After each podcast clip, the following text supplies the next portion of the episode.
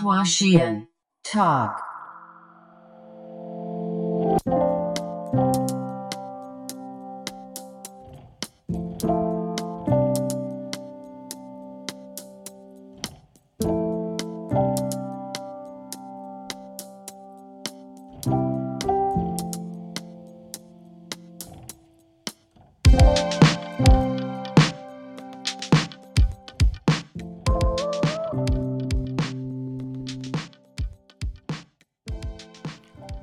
Hello，大家好，欢迎收听花仙桃，我是 Connie。这一期播客是 Modern Work 系列播客的第二期。我和这个栏目的固定嘉宾 Luke 今天会想聊一聊野口勇。他是我自己超级喜欢的一位二十世纪艺术家。其实，在剪辑这期播客的时候，我去了一趟香港。在香港 M Plus Museum 的三楼，就偶遇了一个 M Plus 跟野口勇美术馆合作的 Playscapes 的露台，是有好几件他的玩乐雕塑，所有都是可以去玩的。尤其是有一个，呃，它叫做什么什么 Pyramid 的清水混凝土颜色的阶梯状的装置，那个爬上去看到的海景，会和在博物馆内部看到的海景是稍有不一样的。对，如果近期会去香港，我其实还挺推荐去 M Plus Museum，并且，呃，我我会挺建议大家要记得去三楼去看野口勇的那些玩乐雕塑。然后这次修呢，我是把它做成一个类似这期播客的一个配图版本的延展阅读。我希望大家可以记得看，因为做这么一期节目虽然很开心，但也很费时间。我也希望自己可以坚持下去。然后下面就是那一天我和 Look 聊天的内容喽。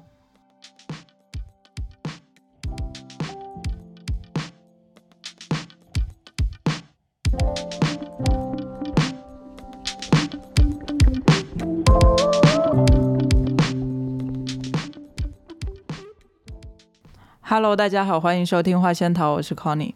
Hello，大家好，我是 Luke。今天我们要聊野口勇。他是雕塑家、艺术家，他的一个纸灯笼一样的灯，那个阿卡里应该大家都不太会陌生。大爆款，在宜家里其实大家也都会看到一个很很类似的平替版。是的，对。然后野口勇其实他很难被归类，你很难说他是一个日本艺术家，或者说是一个美国艺术家，因为他自己表达输出也很多，而且他自我定义就是一个世界公民，可能只能说他他就是野口勇这样。然后在这个系列的第二期，就这个时候我们要聊野口勇，我觉得肯定有一个是我们两个个人偏好，然后另一个就是他肯定是二十世纪一个绕不开的名字，包括他出生是一九零四年，然后一九八八年去世，就是完整的跨过了一整个二十世纪。开始做关于他的研究之后，我发现整个二十世纪的所有大师、设计师、艺术家，好像跟他都多多少少有点关系。从科布西耶呀、布朗库西呀，还有齐白石 Charles and Ray Eames，加上野口勇所在的年代，还有他人生很长一段时间都是在混乱中寻找秩序。我觉得某种程度跟我们当下也是会有一些呼应的，就是那一种说好听点可以说是世界公民或者介乎于东西方之间，但说难听一点，其实就是夹缝中生存。嗯，我跟你其实有一点不太一样是。我其实对他之前的理解、认识一直是比较模糊的，嗯，然后但我不知道我们为什么上次决定了第二期讲野口勇，这一次研究过程呢，我反而是把很多事情串起来。看到一个全貌，然后去理解这个人，他究竟发生了什么？为什么他会做出这样的作品？以及他是怎么样从一个侧面反映出东方和西方的一个美学的差异，以及比如说从古典到现代的一些审美的变化。我们应该都知道那个野口勇的咖啡桌。呃，Noguchi 呃，Coffee Table 呃，现在是被两个家具品牌生产，呃，应该是 Vitra 和 Herman Miller 都有这个版权。然后现在中国区贩售的是 Herman Miller 的版本。然后还有一个就是你刚刚提到的 Akari，这两组家具产品嘛，其实我们在看资料的时候看到说那个就是。呃，Instagram 还是外国的社交平台有一个 hashtag 叫做 FYNCT，那 NCT 指的是 Noguchi Coffee Table，就刚刚提到的那个三角的咖啡桌，那 FY 就是一个一句粗口，呃，所以就是意思就是指说大家看腻了呃这款家具，然后觉得说，嗯，怎么会一直都有这样家具的空间，而且很有意思的是，在录这个播客之前，就今天晚上，我我不是看到了一一张那个黑白的。呃，Noguchi Coffee Coffee Table 的一张照片，但我觉得他拍的非常的像书法一样那么美，所以就发到小红书底下就有一个人留言说我已经审美疲劳了，哈。但是我是觉得现在在研究完再回来看这个家具呢，其实我有有不同的感觉。嗯，那你第一次知道野口勇是什么契机啊？其实就是看到刚刚那两组家具吧。呃，可能也是看到很多的案例，比如说好看的一个家具案例里面出现这款家具。那当时我们在看很多 Mid Century Modern 的，就是这种家装的方案，或者说一些呃以前的资料的时候，会经常看到这款呃是呃那个咖啡桌。然后，但是我当时觉得它跟周遭的这些家具其实风格差异挺大的，因为其他的都是一些比如说包豪斯风格的钢管家具，再有就是比如说 ems 的这些。玻璃纤维就标胶合板这种材质的那种曲线的这种造型嘛，然后再有，要不然就是 George Nielsen 那些胡桃木的那些方方正正的那些家具，然后它是一个玻璃再加上木质的很有雕塑感的一个桌腿的一个造型。我就当时觉得这款家具很特别，所以就顺藤摸瓜去稍微看了一下这个资料以及记住这个名字，但是也是中间隔了很久，因为其实进入到这个行业里面，这两款家具是很主推的，也是大家受欢迎。的哦，所以就是还是围绕这些家具在走。然后我的话，其实我是先知道了这个名字，才后面知道哦，原来它有这么多有的没的东西。因为我是二零一四年第一次去日本四国的高松嘛，然后现在回想起来，其实那时候就真的什么都不懂，但对什么都还挺好奇的。然后恰好高松又是一个呃很多野口勇作品散落在各种地方的一个城市。你会跟大家讲一下高松那个城市？什么定位以及它有什么特别的？高松其实它最知名的其实就是濑户内艺术季，然后高松可以作为一个站点，你就可以每天都住在高松，然后每天去那个濑户内上的一个岛。然后我自己是觉得高松本身也很好玩。高松那边呃有一个小镇叫做某里，那边就是有野口勇的庭园美术馆。哦。对，然后我第一次去就二零一四年，然后那天入住民宿的时候，正好在民宿前台看到几本野口勇的书。我就留意到这名字，以及大概翻了一下，知道他是一个还挺厉害的艺术家，而且是一个日本美国之间的。然后这大概就算是埋下了一个伏笔吧。二零一六年我第二次去高松，就有稍微想专门把野口勇当成一个主题，就比较用心的去留意他跟高松这个城市的关系。然后就像我刚刚说的，高松市区里散落着很多他的作品，比如像。呃，高松的一个公园里就有几个野口勇设计的儿童玩具，嗯，就可能你也会有见过一个呃，有点像丝带连接在一起的一个圆形的那种，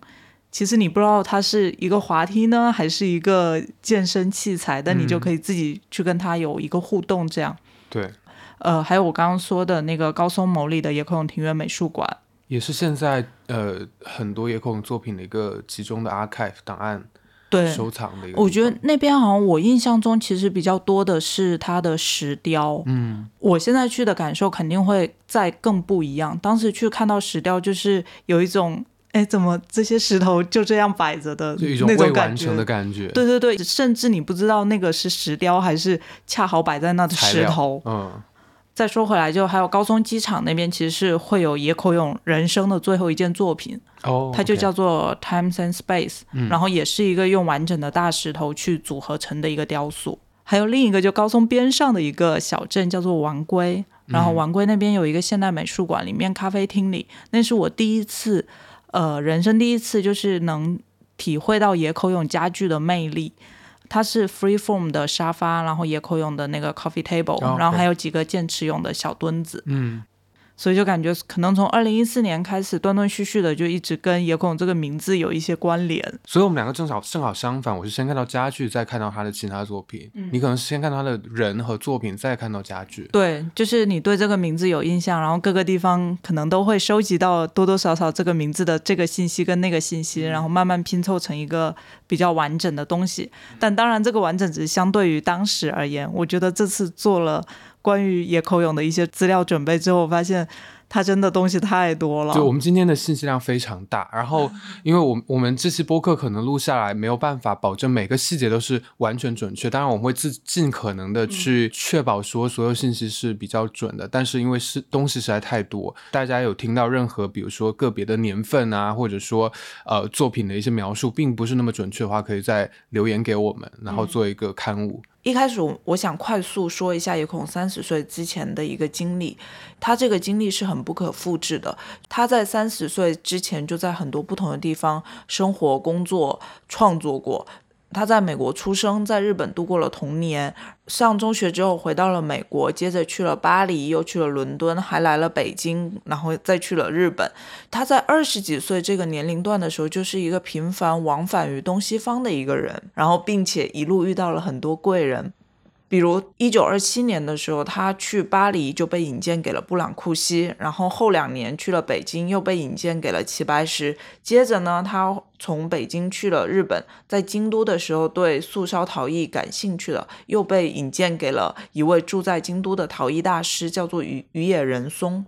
野口勇三十岁之前，他的世界性就很明显，而且有钱有自由，也有一大批教他的老师。这些就是十分不可复制的。然后在三十岁之前，其实他就比较坚定了自己走雕塑这条路。然后在这所有人当中，我们其实很想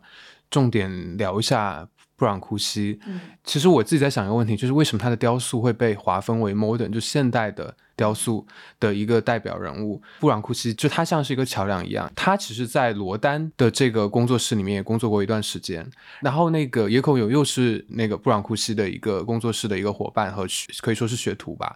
呃，罗丹跟布朗库西跟野口勇彼此之间是一个从古典到现代雕塑的一个不断递进的一个关系。呃，罗丹他的技法跟传统的。古典的学院派的雕塑其实最大的区别就是，他会刻意使用一些，比如说比例的改变，让这个人的某一些呃身体的部位就变得特别的有力气、有力道，去展现一种力量，或者说这个人的一个情绪。但是其实在这个时间呢，本质上还是一个在。表现这种自然的一些事物的一个手法，但是到布朗库西这个时候呢，其实他已经做了一个很大幅度的改变，他会去提炼和去概括一个他所雕刻对象的一个记忆点。就是你刚刚会提到说《空中飞鸟》这个作品，布朗库西的这个作品，就我们小时候都用过那个圆珠笔，是后面带一个拆信刀的。然后这个作品搜一下，其实就是这个，应该大家都或多或少见过。嗯，但是这种雕塑的样子呢，它其实是抓住了就是一只鸟在空中这样子侧侧向的滑滑过的那种感觉。你看第一眼，其实你不知道它是什么，但是当他告诉你他要抓住精髓的时候，你会立刻恍然大悟，而且你会在脑海里面有那个片刻的那个联想。嗯，我觉得这就是布朗库西一个非常厉害的一个地方。因为我们说的有点远，但是我觉得这个对于野口勇其实后面的发展是很有意义的，因为当时这件作品进到美国去做展览的时候，其实是。被征税了，因为当时的背景就是艺术品不需要被征税，但这件作品被征税了。布朗库西很不满于这个征税这件事情，他他因为他认为他的作品是个艺术品，但当时的征税官认为这是一件装饰品或者是一个有实用意义的一个物品，然后他就去告了这个征税官员，嗯，然后最后法庭判他是胜诉了。这个判词哦，其实跨世代的意义也是讲了。现代艺术的一个最本质的，就是他他这么写的，我觉得可以念给大家听一下。他说：“There has been developing a so-called new school of art, whose exponents attempt to portray abstract ideas rather than imitate natural objects。”就是说，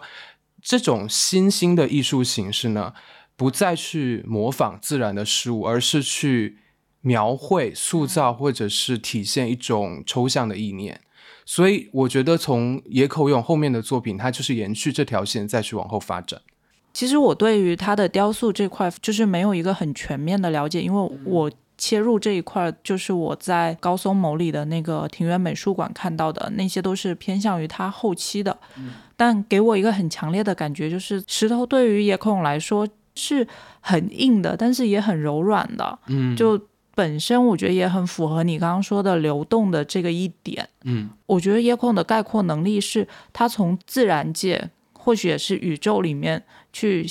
汲取一些他想要的元素，然后把它概括成以一种艺术的方式概括出来。嗯，但同时他又会让这个东西回到自然里。对，然后这个时候可能就是，比如说我在那个庭院美术馆看到的那种，会让我产生怀疑，这到底是不是一件雕塑的那些作品，可能都是这样的。我我觉得他的雕塑作品其实有一条线，而且他有一些变化的，嗯。就是二十年代末的时候，他其实很多作品就真的是布朗库西的感觉，就我们在它就是那种金属的或石材的，但表面非常的光洁圆润，然后有流流线的这种抽象的感觉。三零年往后呢，它有好几条线，一方面是待会可能我们讲到他在做那个地面雕塑和包括这种玩游乐设施的这种很特殊的游乐设施的这这条线，然后再有就是在三十年代末，他开始进入家具有雕塑感的这种这种家具的设计，但是在四十年代开始呢，他其实会做很多片状的雕塑，一片一片的这种石片，然后或木片。就是互相呃衔接安插在一起的一个整体的一个雕塑形式。嗯我第一次看到那那种雕塑，我都觉得还挺适合在家里当置物架的。对，是的，嗯然后也会想到，比如说考尔德的那种动态雕塑，一点点那种感觉嘛。然后四十年代中后期，我自己的观察呢是，他的作品会有一种就开始脱离于布朗库西那个感觉，他的作品有很多的原始的陶土感，但是你细看他的材料又不是陶艺。而是用石头保留石头原来的一些质感，他自己凿的时候也是凿出这种粗糙的表面、不规则的表面，然后感觉很像考古挖掘出来的那种远古的碎片。然后，但是到五十年代后期呢，就是我们觉得它就很放飞自我嘛，材质上面原本它可能更多用的是呃这种比较粗的粗的石头，但它后面也开始用很多，比如说大理石啊，嗯。或者说甚至用到金属，然后不锈钢，多种多样的材质，然后形态上也很不一样，就是它有的时候会保留石材的那种粗面。然后有的时候会粗面跟光滑面同时在一起，就它只加工食材的某一个部分，嗯或者在整个食材明明就是一块原始的食材，但上面凿了几个地方。野口勇后期他很多石雕，其实都会让我觉得说，他们不仅是艺术创作，也是野口勇自己收藏的一个索引。index 索引这个概念，我也是在野口勇一个采访里看到他自己说的。我觉得这个概念对我有蛮大启发的。野口勇他会认为说，我们之后会说札在札幌的那个他的一个 play structure 集大成的那个 Moele Numa 公园，野口勇认为这个公园不是他的艺术创作，而是他的一个索引。你可以在这个公园里看到他对于 play structure 这个概念，对于游乐设施、对于儿童玩具、对于景观、对于城市规划的所有解读和看法。这个公园可能更像是一个载体，或者是一个目录。对我来说，他晚年的石雕也是一个类似的概念。你可以看到他过去几十年生命历史中，呃，他去过的那些地方，看到的对于原始图腾啊，对于物理学、对于重力、对于材料的研究，就相比于可能某一个具体的形态，这些雕塑其实是介乎于物理学跟哲学之间。我会觉得，然后像我很喜欢的那一些圆环形状的作品，我觉得里面就有很多日本禅宗啊，然后中国道家思想在里面。就这些作品对我来说是很东方的。我觉得他在这个时期已经脱离了布朗库西的一些理念，因为布朗库西可以说还是用抽象的手法在表现一些事物，但是野口勇在这时候呢，我觉得他没有太多物的干扰，他想到什么，他用这个石头作为一个工具去表达。然后，要么我们说一下你你现在到现在你有印象最深的他的雕塑，你有吗？我其实是最喜欢的作品还是他最晚期的，应该是他去世前几年做的，叫做《Waterstone》。这件作品呢，就是在呃八七年的时候，应该是装在那个 Met，就是呃大都会，大都会哎那个博物馆，呃，然后这个是就是在呃 YouTube 和 B 站上面有当时的一个记录的一个影片，大家也可以去看。然后它的形态是一块石头，但是呃雕成多棱的多多面的一个感觉，嗯，但是它的顶部是打磨的非常光滑，顶、然后顶部是完全水平的，然后中间是就是掏了一个圆柱形的，也是非常光滑的一个。嗯然后这个水就从这个洞上面漫上来。它虽然是一是一个泉水的一个感觉嘛，但这个泉水涌动是没有看到痕迹的，它就是轻轻微的漫出来。所以当时他们在安装这个石雕的时候呢，就是花了七个小时，然后调了十多次这个位置。B 站还 YouTube 上有一个视频，就是拍摄他如何跟工作人员配合调试那个。然后他显得非常的焦虑，对，然后工作人员就吓死。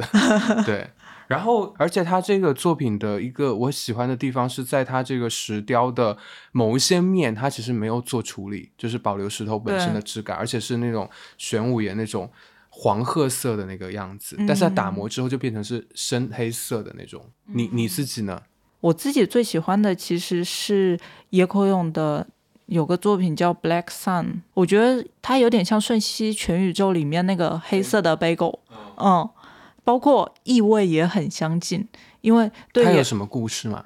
有说他做这个黑色太阳其实是隐喻是禅宗里面那个圆像，嗯，你知道，就是那个禅宗用毛笔画一个圆的那哦个东西，因为圆像也是不对称的嘛。然后这个 Black Sun 也是完全不对称的，它是用黑色花岗岩做的。你也可以说它是不完美、不对称，但它整个是流动的、延伸的，你不知道它从哪开始，也不知道它从哪结束。从 Black Sun 开始有一系列圆形或者环形的雕塑，中间是镂空的，包括我在那个高松的庭园美术馆，呃，有一个仓库的最里面，其实也是一个类似形状，但是是一个呃四边形，没有那么正圆形的一个一个雕塑，那个就叫做 void 虚空的那个意思。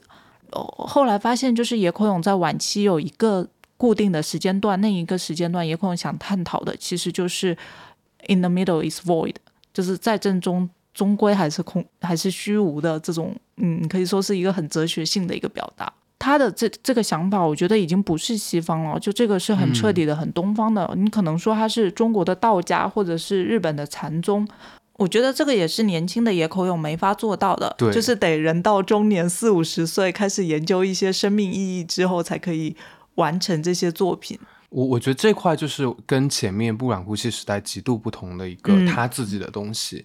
刚刚我讲那个 Waterstone，它有一个故事，就是在安装的时候，不是所身边人都被逼得很紧张嘛，对吧？嗯然后最后那个东西装好了，水水流出来了，基本上是水平的状态，但是它有一面呢，就是没有那么。完美的就是流每面都流下来这个水，嗯。然后当时那个有一个女助手就很紧张，她就怕又被骂，然后她就说要不要再调一下，要不要再调一下？哦，野口勇说不用了，对，吧？野口勇说了一句话很妙，他说 “imperfection is better than perfection”，、嗯然后这句话就是不完美比完美好。但我们知道不知道说他当时是因为已经调了八小时、七小时、八小时累了，就是算了吧，还是说他真的是讲出了他一生当中后半生很重要的一句话？然后我觉得这句话就很让我想到。就是日本的侘寂的这个理念，嗯，因为你刚刚说那句话，其实我在找野口勇跟雕塑之间关系，我看到一篇很早的一篇 Art Forum 的一篇文章，然后它的标题就是 Perfecting the Imperfect，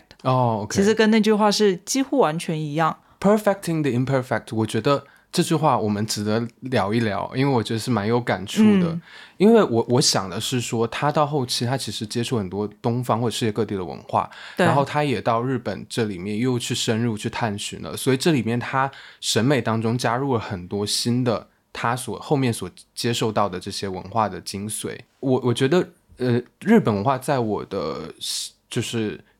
脑海当中其实有两个关键词，一个是刚刚所说的侘寂，还有一个是雾霭。嗯，然后这两个词就是他们是共通的，但我不觉得他们是日本文化独有的。应该来说，很多文化的本质当中也会出现这样的一个概念。然后，但是在日本，它表现的非常的极端，是因为这个国家它本身就是很多事情是转瞬即逝的，或者是不是那么稳定的嘛？嗯比如说自然灾害，比如说有限的资源，它也没有办法去让每件事情非常的完美 perfect。这就体现了现代艺术和很多古典艺术区别的一个地方，就是它没有那么强调传统意义上的完美。我们在说日本的一些传统美学，其实绕不开就是茶室嘛。然后我记得千利休有一个故事，好像也是类似的。是，他在茶室里面，然后就把那个呃花器有一个十分贵重的花器，他就说把这个换掉吧，然后就拿了一个新鲜的、新鲜的一个竹筒替代那个十分名贵的花器。另一个千千利休的故事也是，他儿子在扫那个庭园，怎么扫就已经扫得特别干净了，然后千利休还跟他说：“你再干净一点。”然后儿子继续扫扫说。爸真的没啥可扫了，然后千利休把那个树推一下，然后树树叶自然而然掉在地上。就这个对于千利休来说才是一个应该有的状态。嗯，对，所以这可能也是野口勇的那个 imperfect 的那个东西。你说它是，比如说那个新鲜的竹筒跟很昂贵的一个花器比起来，到底谁更好呢？嗯，就是是千利休的眼力赋予了这个竹筒它的价值所在，而不是而不是它的工艺呀什么的来让它变得很高价。是的，嗯。我觉得不管是物哀还是侘寂，其实它极度强调个人的这种精神的作用。你刚刚说，呃，perfecting the imperfect，就是用自己的情绪、情感和去赋予一种圆满，但那个东西本身是不是那么完美的？是的，是的，是的。然后我觉得刚你说到，这其实不是日本独有的一种美学，我就想到我上个月我去日本的时候，我就在。呃，就认真思考了桂离宫这件事，因为桂离宫其实是被陶特啊、格罗皮乌斯，就是包豪斯的创始人，还有科布西耶都大力赞赏过的一个建筑，也因而桂离宫才能成为现在我们去，其实是因为它是现代主义的一个建筑，我们才去的。嗯，但两个其实是两条平行线，他们在那个时间点是没有任何交集的，没有。桂离宫不是按着现代主义的一二三原则来建造的，是现代主义发展的时候也不知道有桂离宫这个东西。嗯，然后我觉得他们的本质也很相近，其实就是用最简单的素材，素材本身跟跟你人的那个状态，因为桂离宫建起来的时候是为了赏月嘛，所以它有一些自然跟建筑之间的平衡是做得很好的。然后这又回到野口勇，我觉得也是这样，就他的 imperfect 其实反倒是自然的一面，是的，对。然后你的 perfect 其实只是为了赋予这个个人作为艺术家的情感，是的，艺术情感也好，或者你对人类集体命运的一个思考，或者你对宇宙的思考，你赋予在这个 imperfect 的自然里面。欣赏现代艺术其实挺挺复杂的，因为这个艺术家在创作这件作品的时候，嗯，他其实是一个编码过程。就他把自己的情感，就是通过自己的方式揉在这件东西上面，但这些东西你没有解码，就是我作为一个欣赏者没有去解码它，它就没有意义。但是我解码解出来的又跟这个创作者其实没有，不一定是完全一样的。但这个整个过程是这件作品的价值。对，就刚刚说到布朗库西，就是我今天发给你那个嘛，就是我觉得也挺有意思的，就是在。格罗皮乌斯去了桂离宫，看到之看了桂离宫，十分喜欢之后，然后他回来给科布西耶写了一封明信片。明信片里他就说，桂离宫的白纱就跟布朗库西的雕塑很像。嗯，我觉得这是一个知识体系的一个闭环。然后说回野空，就就刚刚我们说到野空，他的雕塑不只是几何学，而是哲学。我觉得可能也可以跟他这么多年来的一个个人的。关注的东西是很有关系的。我不知道你有没有看到他官网上有一个野口勇 archive，就野口勇收藏的那个东西。嗯。然后我看了那篇文章之后，我还挺震惊的。就野口勇的收藏太杂太多了，而且呃，可能到了他四十岁之后，他没有那么常去大城市，他喜欢去印尼，喜欢去非洲，喜欢去南美。他喜欢去这些很原生的地方，喜欢去这些可能不知道当代艺术是怎样，不知道当代艺术家是怎样，但是已经有一些很辉煌艺术的地方。然后他从那些地方收集了很多东西，挂在自己的工作室里。对我觉得这些旅行的经历也好，包括他看世界的经历也好，可能都会让他在雕塑的晚期思考人类、思考哲学，而不只是思考一个造型。嗯，是的。原始人在捶打一件东西的时候，他脑海里并没有那些黄金比例，并没有解剖学，但他却有自己很多无限的想象，而且这个想象的时间凿这个时间可能是几年，最后凿了那么一个小小的东西。雕塑这块，我们是不是说差不多了？还有一个我觉得要提到是那个 Play Mountain，哦，是的，嗯我觉得那个可以说是是野孔雕雕塑的一个支线，因为野孔他之前也在一个采访中有说过，就他认为雕塑不是结构，就结构与结构之间的空间也是雕塑本身。然后我们就可以说到他的那个 Play Mountain，因为这是他一九三三年的时候给纽约市提的一个，因为当时纽约市要做很多的那种公共的，像公园啊或者游乐设施，然后当时呃纽约市的这个公园管理局的局长叫 Robert Moses，然后他的想法是做四 S。就它是一个模式化的一个做法，就是有 swing 秋千、slide 滑梯，然后 sandbox 沙坑和 seesaw 跷跷板。我觉得就可以我们现在所有的中国的商业小区里的儿童玩乐设施，对，嗯，然后野口勇给了一个模型哦，这个模型大家可以去搜，我很难用言语去描述，它是一个有点像玛雅神殿那种多层级的台阶，但是有很多的曲线滑下来。然后这个方案拿出来，那个 Moses 就疯掉了嘛，就再也没有跟他说过话，基本上。嗯，对。然后，但是他就是野口勇有一个概念是说，他希望所有的公共雕塑或者这种公共设施的设计，能够让所有人来到这个场域之后，就好像第一次来到地球一样去探索。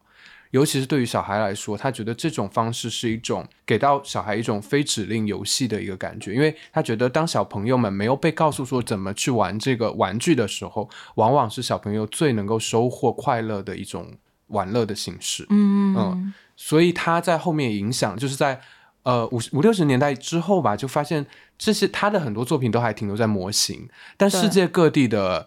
这些设计师好像就开始模仿起来了，就出嗯现了很多类似的这种呃不是那么传统意义上的那种古典的玩乐设施。我第一次二零一四年去高松时候，那时候就是我还没怎么知道野口勇的作品的时候，嗯，我在公园里，我对那些奇形怪状、颜色很彩色的那些玩乐设施就很，你很自然的就会被吸引，因为它很好玩，而且你嗯不知道它怎么玩，对。你就想要么我躺上去试试看，或者我从它下面钻过去试试看。然后野口勇其实他也没有给一个标准答案，是的，然后我在想这一点是不是跟野口勇的母亲是有关系？我查野口勇早年的经历，就他的母亲是一个很注重教育的人。嗯你像那时候野口勇在日本嘛，小时候是在日本，但他母亲就想说他儿子要接受到更好的教育，包括那时候也是战争时期，然后就联系了美国很多个学校，一个人带着儿子从日本到了美国，然后开始上学之后，他又鼓励野口勇，你要去上雕塑学校，你可以嗯去那个夜校里学习学习啊。还有，我记得有一段经历是在日本的时候，他知道野口勇父亲已经结婚了嘛，所以他自己买了一块地想盖房子，找了一个木工来给他们做家具，然后他也会鼓励野口勇去跟那个木工学一些基本的日本的木作的手艺。嗯对，一一系列下来，我觉得野口勇的母亲是一个很注重教育，包括很希望自己的儿子成为一个懂得探索自己的一个人的这么一个母亲。嗯嗯，然后野口勇他赋予在这些玩乐设施上的想法，其实也是一样的，就他希望是孩子自己来探索，而不是我来教你说滑梯你应该从上面滑到下面。对，我觉得说到那个 Play Mountain，因为他给纽约市提议的时候好像是挺早前的吧，三三年，但其实 Play Mountain 最后实现是在札幌实现的，是的，而且是在好像是一九八八年，他然后建成是1988零几年的时候，对，一九八八，年是开始建，就是他最后一年，对，最后一年开始建。嗯，我我看完这个故事，我就觉得还是得长寿，你要 让自己的创造力延长到足够久的时候，可能就会有梦想成真的那天。的，是的，他一直在纽约提议 Play Mountain，不仅是三三年之后，他他大概没几年就换了市长，换了各种主任呀、局长呀，换了一轮之后，每换一个人，野口勇就提一次，嗯，但总是因为这个或那个的原因都被拒绝了。对所以他在纽约一直都没有实现这个计划。然后一九八八年的时候，他就接到了一通电话，是札幌的政府还是一个财团的老板，嗯然后打给他说说，哎，我们有意向做这个，你要不要过来看看？嗯然后野口勇就去看了，然后看完之后觉得，哎，真的可以做，所以他在去世前不久把那个图纸呀什么都画好了。嗯，嗯所以我觉得虽然没有看到成品，但是还是挺感人的一个结果。最后也是有他背后的男人，哦，Shoji Sada，我不知道这个名字对念啊，，那个算是他在日本的合伙人，我觉得可以这样理嗯，解。应该算很重要的助手还是什么？嗯对，因为他跟富勒也是合作关系，他还写了一本书叫做《富勒和野口勇》。其实，在我们刚刚说的 B 站上野口勇那个流水石安装视频里，就有很多 Shoji 的镜头，他还蛮帅的，我觉得跟贝聿铭有一点像，就是戴一个黑框眼镜，然后文质彬彬的。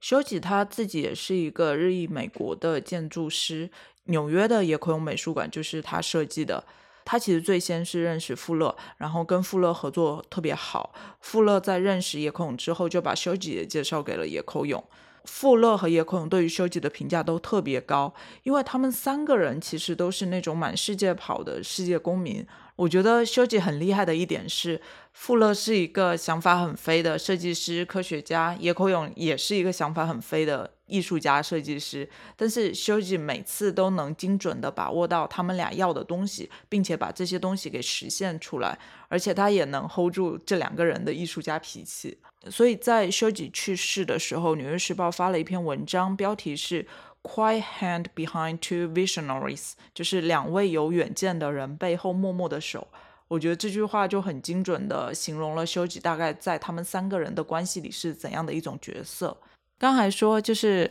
呃野空的玩乐设施嘛，然后有一个穿插一个挺有意思的故事，然后又可以牵扯到另一个二十世纪的大师，就是三宅一生。哦，OK，嗯，野空有一个大理石滑梯，你有见过吗？好像叫做 Slide Mantra，长什么样？就很纯粹的大理石嗯，的一个圆柱，哎、应该是一个锥形，然后中间会有一个滑梯滚了下来，而且嗯有一张照片是野口勇从上面滑下来的照片。哦，嗯，我觉得那个。对图片我可以放在 show note 里面。这个滑梯是在一九八六年的威尼斯双年展上出现的，嗯，很多人就会去滑那个滑梯。三宅医生也在那儿，他就问野口勇说：“你这个大理石滑梯，呃这么多人在上面滑来滑去，你不会觉得很奇怪吗？”哦，然后野口勇就说：“完全不会，而且我就希望他是这样的，就是孩子们用他们的屁股去学到这些雕塑知识，而不是听到我说。”我觉得这句话完完整整的展现了野口勇对于玩乐设施与孩子之间关系的那个他的一个想法。对，而且山仔医生在那个《Om Please Say》这个复牌嘛，不是、呃前几年有一场秀，就是开场模特开始在各种吊环啊，那个就是它主题叫 Playground，嗯虽然没有直接联系，但我觉得这个好像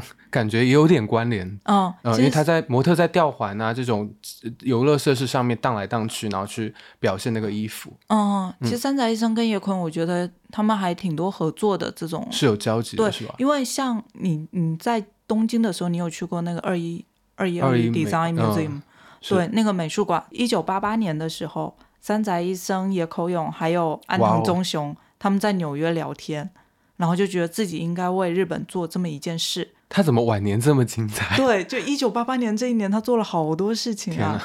然后十九年后就实现了，嗯就安藤安藤忠雄跟三宅一生把当年他们在纽约交谈的这个美术馆给实现了出来，挺厉害的。好，那我们就 Play Mountain 跟雕塑我们就说到这，我们开始说野口勇跟家具的关系。其实我觉得野口勇家具不能说是设计家具，因为只是他他对于雕塑跟艺术的想法恰好呈现在家具里。对，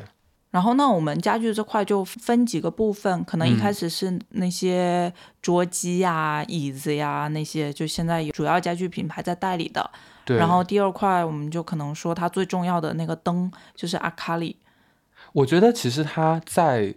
家具上面串联了两个最重要的美国现代家具品牌，嗯。一个是 Herman Miller，另外一个是 No，嗯。然后都是跟创始人或者创始团队有直接联系的，所以他真的非常的厉害。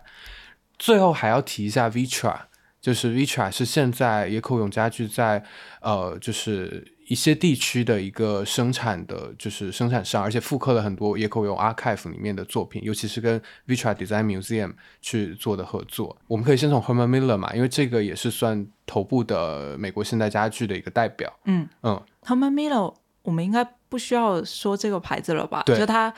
最出名应该就人体工学椅是一块儿，然后还有还有就是 Charles and Ray Eames 的一系列家具也是一块。对，嗯然后其实梦的开始是那张前面开头我们说的野口勇咖啡桌，嗯。然后你是不是可以跟大家讲一下 George Nielsen 的那个哦，故事？对对对，因为好像一开始是有一个英国的家具设计师，但这个设计师其实我不认识他，你之前认识吗？好像叫 Gibbingson 还 Gibbingson，就是有一位英国家具设计师，他就想找野口勇来给自己家设计一款桌子，因为他当时就看中了野口勇做雕塑的能力，嗯野口勇就很开心啊，想说终于有人找我来做家具了。然后他就画了一个草图给他，结果这家具设计师就已读不回了。然后过了几个月之后，野口勇就在一张家具广告上看到了一张和自己草图上特别像的桌子出现。中间其实还隔了一个事情，就是二战爆发。哦野口勇的身份非常敏感，因为他是一个日美混血的一个身份，哦所以他被抓到了，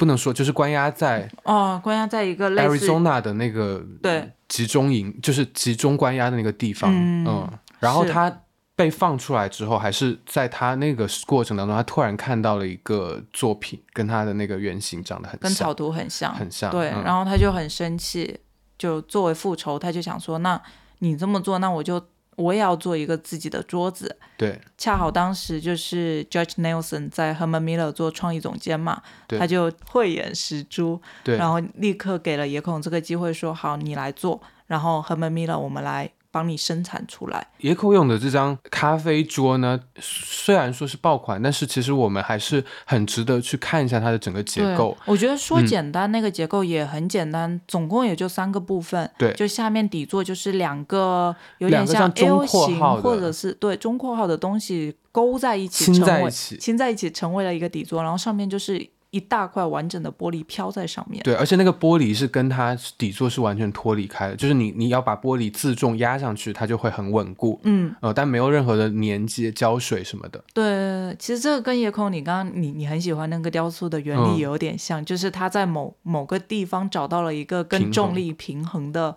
关系。这个雕塑还会让人想到一些，比如说书法上的撇捺、勾什么这种笔画，因为它两个木头、两片实木，就是会有这种所谓的雕塑感，或者说有机的形态。它的美的地方在于说，它有很多不同的角度，你其实怎么去看它，它都是一步一景的一个感觉。四八年那个 Judge Nelson 写了 Herman Miller 第一本 catalog 嘛，嗯，然后我之前还发了一篇公众号推送，就恰好看到了这个 catalog，我觉得还挺好的。然后他在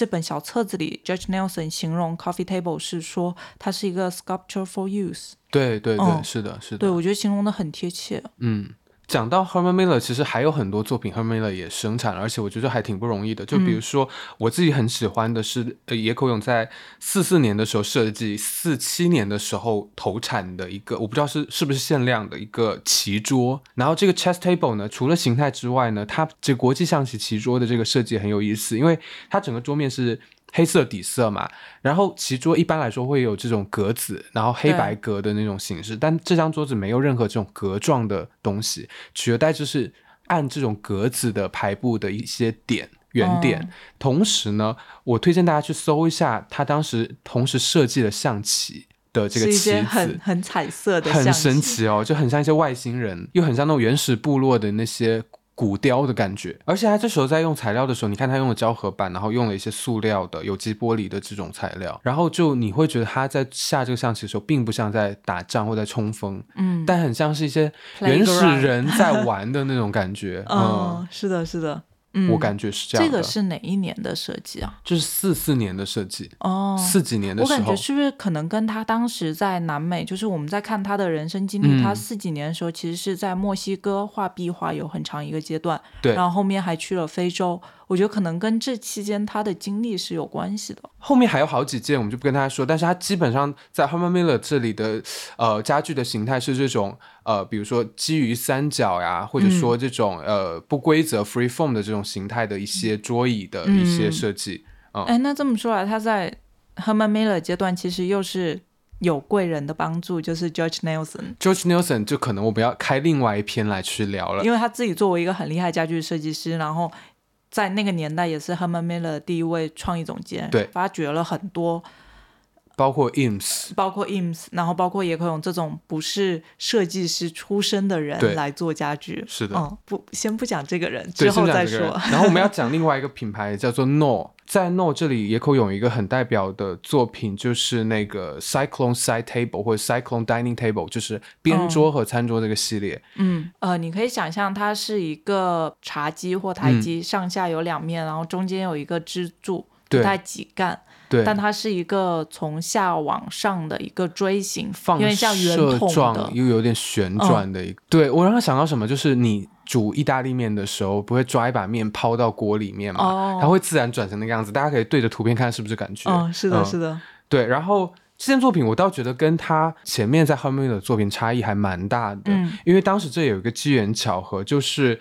Knorr 的联合创始人 Hans Knorr 呢，当时想要做一个跟 Harry Bertoya 哈利贝尔托亚、嗯另外一位美国设计师，这个人也值得单独开一期啊。但是他的代表作品就是那些比如钻石椅 Birch 这种金属细金属条的。呃，勾勒出来的这种椅子，因为呃 Hans Knorr 是看到了野口勇的一个呃，就是这种形态的一个摇凳，就底座是可以摇的、啊 rocking 的。然后他就觉得这个凳子如果放大做一个餐桌，刚好可以跟 Victoria 的这个金属丝的椅子去搭配嘛，嗯，所以他就让他做了一款大的一点的这个椅子。哦对。然后包括我们在那个野口用有一张他还挺出名的一个照片，是他在自己呃工作室、工作室对工作室，然后他用的其实就是那个 cyclone table，然后坐在一个 rocking chair 上，对的，对嗯，的，整个还挺和谐的。嗯我我自己一直都还挺想买一个 rocking stool，、嗯。我觉得 cyclone table 的尺度其实没有 rocking stool 那么和谐，嗯。嗯，有一点头重脚轻的感觉，但是 rocking stool 整个就是很很协调，因为它的呃椅面跟椅子的支架大小没有差的那么多，是。嗯。对。然后我最后还想再提一下瑞士品牌 Vitra 嗯。的，我不知道现在可能没有在量产了，但是它曾经生产过一段时间的这个呃 Freeform Sofa。嗯。然后这款沙发我推荐大家看一下 show notes 的图，而且这个 Freeform 的在同时期的单呃北欧家具其实也在做类似的事情，上次在 Alva Auto 里，我记得也有提到这个词，，对。嗯，然后 Alva Auto 当时是用呃胶合板去弯出 Freeform 嘛，对，然后这款家具是用整个的填充物和整个框骨架直接就是做出了鹅卵石一样的形态，而且这款沙发我。第一眼看，我在我不知道这个人，也不知道作者的时候，我以为他是近几年的作品。他的点在于他的靠背和呃椅面啊，呃是真的像鹅卵石一样长条状的鹅卵石那样的，没有任何棱角，而且形态非常的自由。四六年做出这样的作品，真的是非常超越时代的。嗯然后最后还有一个大爆款，就所有人都爱的，不能说所有人吧，就大很多人喜爱的阿卡里的、呃灯的光的雕塑。嗯我觉得应该是知道的人其实都不会不喜欢。我之前问过一些朋友，就是如果你说到野口，你首先会想到什么？他们说的都是阿卡里。阿卡里，这个词是什么意思？它是日语里明亮的意思，嗯然后写出来阿卡里，也就是写出来的汉字也是明亮的明。哦、哦 o k 对，日月。对对对，日月。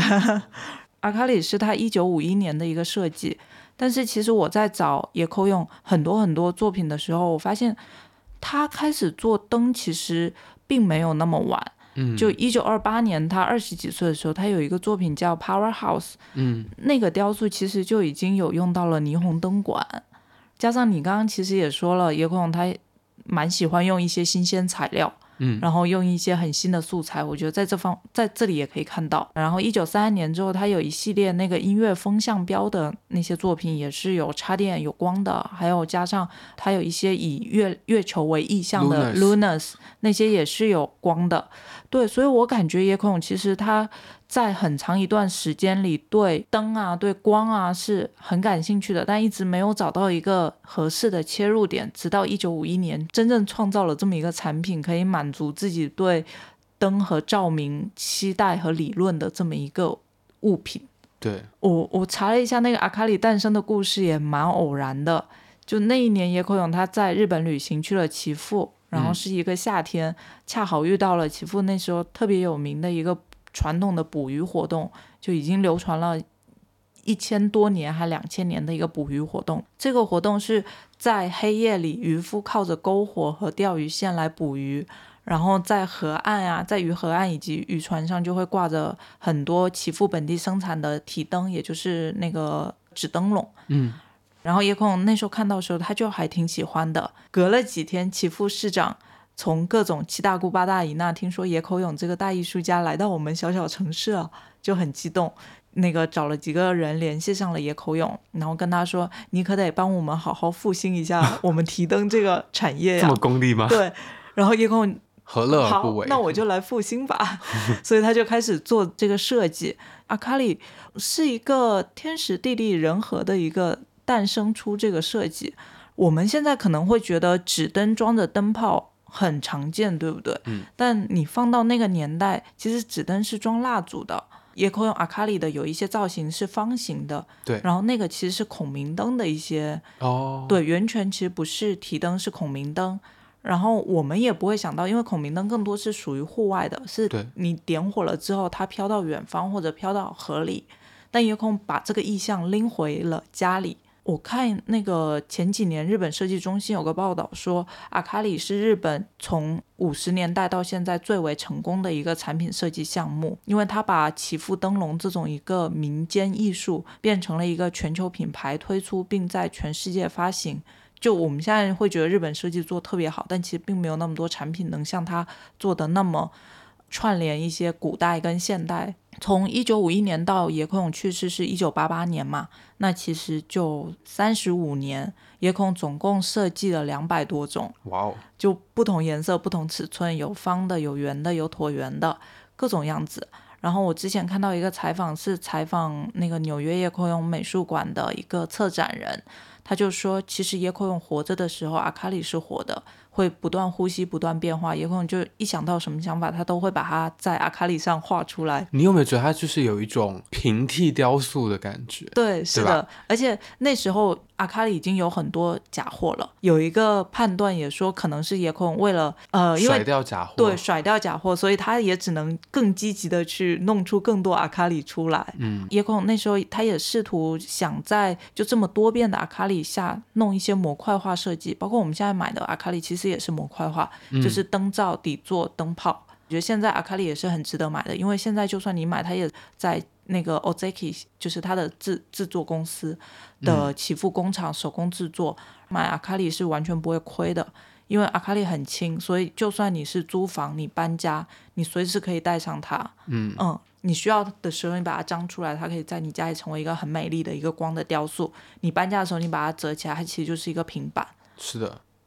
那你要不要最后来说一下你推荐的可能野孔家具的一些好的搭配？我觉得哈，我就拿 Noguchi Coffee Table 来做一个例子，因为嗯我开头说我之前对它的印象可能是跟 MCM 的那些胡桃木的，但是直线条的家具搭配在一起。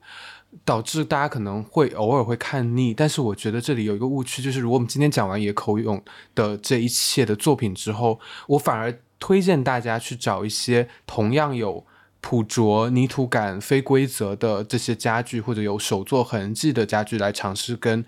呃 No Noguchi Coffee Table 一起做搭配。嗯，那我其实看到你之前找的那张他的工作室的照片嘛，有点糊啊，但是辨认出来，我感觉像是 Berg Morgenson 的 J 三九 Morgenson Chair 一一张木头的，呃，椅面应该是纸绳边的那个椅子。对，就是野口本人的搭配是这么做，在他家里面放着这把的。我我其实觉得他跟 Berg Morgenson 非常的搭，嗯就这是一个呃丹麦的设计师，但我我概括起来，我觉得这个人做的非常有泥土感。嗯，就是有泥土气息的一个家具，包括它的，比如说 Spanish chair 西班牙椅，嗯，我觉得也是有这种感觉的。然后觉得它可以跟 Finyu 的很多家具搭配在一起，因为因为 Finyu 很多木头也是雕刻出来这种有机的形态、曲面的、不规则的。你这么说，嗯我我就脑海中有一个画面，就是 Freeform 那个大的沙发，其实很适合跟 FinU 的沙发放在一起，因为它们的颜色也都是比较俏皮的。嗯，对，我觉得它们是可以放在一起的。然后我我再推荐那个 Finyu 的 The Japan Sofa。嗯，然后跟野口勇这款茶几搭配在一起，应该会很不一样，就是会有一种日式庭院的感觉。然后回到美国的，可能是同门的 IMS 有两款，我觉得不妨一试。一款是它的 LCW，就是那个胶合版的 Launch Chair，嗯，也是非常有这种有机造型的一个感觉。然后 IMS 还有另外一把椅子，可能大家搜一下会知道啊，Lashes 也可以放在 Show Notes 嘛。嗯，然后这把椅子本身的灵感也是来自于 Lashes 的雕塑，但它的材质跟 Noguchi 的就是会差异很大，因为它是聚氨酯材料的，呃，然后白色的一个感觉，但是它的形态跟 Noguchi Table 其实嗯非常的呼应。最后呢，有一个隐藏款，我觉得超级合适，是 Paul c l e r Home 的 PK 零哦，这款其实我我我一直觉得 PK 零跟呃 LCW 有一一点点点神像似，是嗯，嗯但是结构上是完全不一样啦。，对但他们都是一个会让你想往后倾的一个全木质的一个家具。其实每次说到野口勇的家具，我想到的画面一直都是我前面说到的那个丸龟猪熊贤一郎现代美术馆里咖啡厅的那个场景。它是一个很客厅的模样，然后远处角落会有一个棕黑色的 freeform 的沙发，还有一个类似颜色的 Noguchi coffee table，然后近处的咖啡桌就是木桌配着瓦格纳的那个插骨椅，是浅木色的，然后边上还会放着剑齿勇的藤编小墩子，那个藤编小墩子的椅座是红色的。所有这些家具呢，都放在一大块带着灰度的蓝色绒面地毯上。就这整个场景对我来说是很温柔、很自然，但是又很现代的。它颜色很多，但是也不是那种很饱和、很所谓多巴胺的颜色。也很像 f i n u 的彩色。哦，我们要不要讲他的八卦？最后掏几个小彩蛋。对，感觉八卦也是找他的资料时候的一些意外的收获。太吓人了。对，同时也可以说，就野口勇又一次让我们发现，他居然能跟这么多二十世纪的人打串联起来。次元壁。嗯，八卦第一个首先就是李香兰，哦，那是他晚年的时候跟李香兰结婚了五六年。李香兰是唱夜来香的那位。对，哦，山口淑子。对，然后他们结婚之后，我之前还找到一组婚纱照，